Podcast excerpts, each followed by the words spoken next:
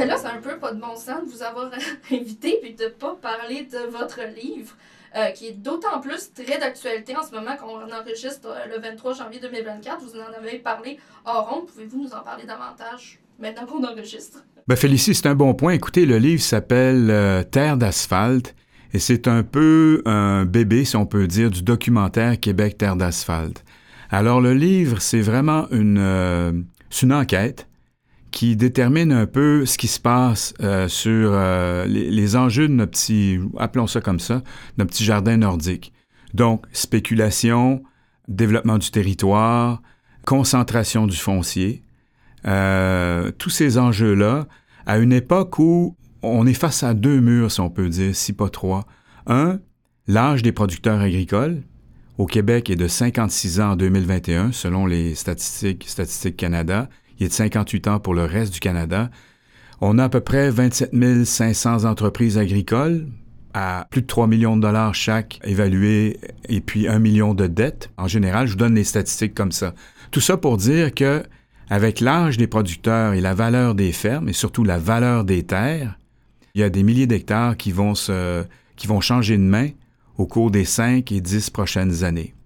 Et le prix de la terre, actuellement, c'est ce que regarde le livre aussi, le prix de la terre est rendu à tel point que euh, les jeunes agriculteurs, la relève, n'est plus capable d'acheter son principal outil qui est la terre.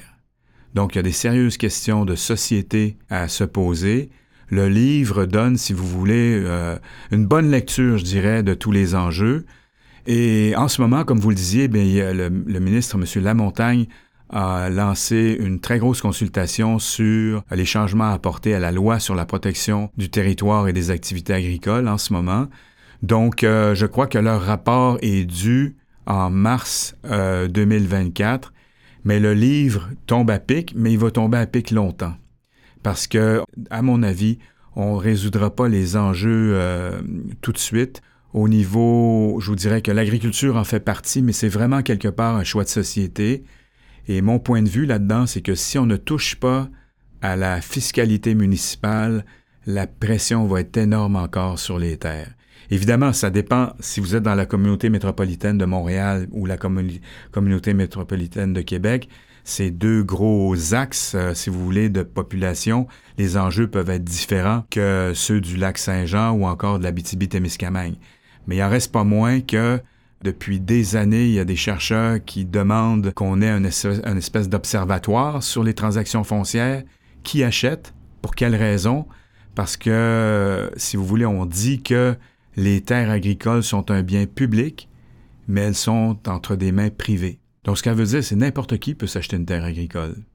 Ça peut être un bureau d'avocat, ça peut être une compagnie pharmaceutique, ça peut être une compagnie de construction, ça peut être un mafioso. Regardez, il n'y a, a, pas de limite.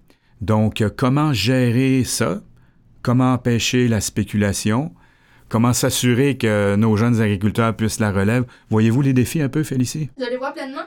Justement, ce matin, j'ai vu un article, je ne sais pas si vous l'avez vu passer, euh, c'était dans la presse, c'était par rapport à Laval, c'était le maire de Laval qui parlait du fait qu'il était en train de racheter des terres agricoles euh, qui avaient justement été vendues à des gens qui ne l'utilisaient pas. Pensez-vous que ça représente bien ce qu'on recherche davantage pour nos terres? Je vous corrige tout de suite, euh, il n'est pas en train de les acheter.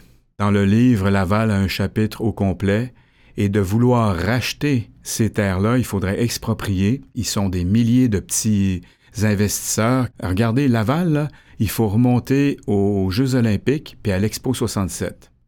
Alors, il y a eu des promoteurs qui disaient euh, venez, venez avoir votre cabane au Canada. Tout le monde voulait avoir sa cabane au Canada et vous avez aujourd'hui, et ils ont gardé dans l'espoir qu'un jour ça soit dézoné. Et le problème, 40 ans après, n'est pas résolu.